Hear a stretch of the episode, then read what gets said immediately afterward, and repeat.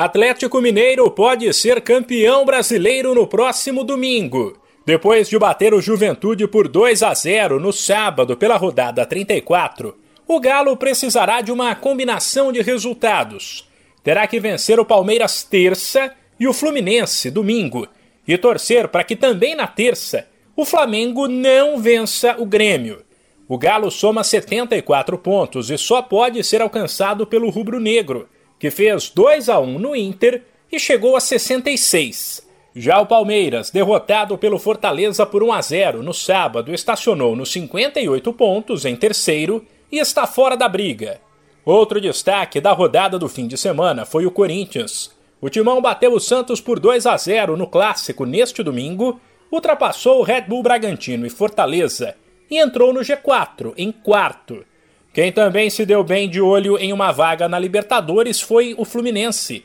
A vitória por 2 a 0 no confronto direto sobre o América fez o tricolor chegar a 48 pontos e se aproximar do G6.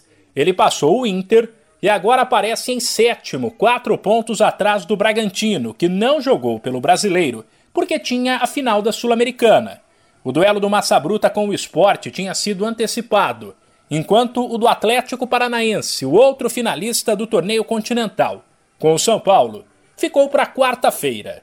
Na briga contra o rebaixamento, o Santos, derrotado no clássico contra o Corinthians, viu o sinal de alerta acender outra vez, enquanto o Grêmio se deu bem. Fez 3 a 1 na lanterna chapecoense e comemorou tropeços do Juventude, que perdeu para o Galo, do Bahia, que ficou no 0 a 0 com o Cuiabá e do Atlético Goianiense, que empatou com o Ceará por 1 a 1.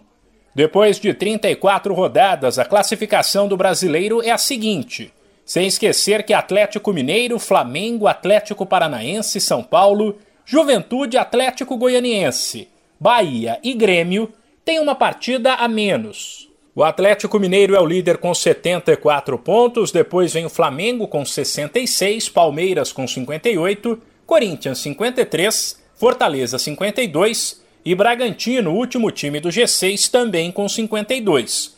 Na sequência tem Fluminense com 48, Inter com 47, Ceará com 46 pontos, América em décimo com 45, Cuiabá 43, Santos 42, Atlético Paranaense e São Paulo 41, Atlético Goianiense 40, Juventude 39, e aí a zona de rebaixamento, Bahia 37 pontos, Grêmio 35, Esporte 33 e Chapecoense apenas 15.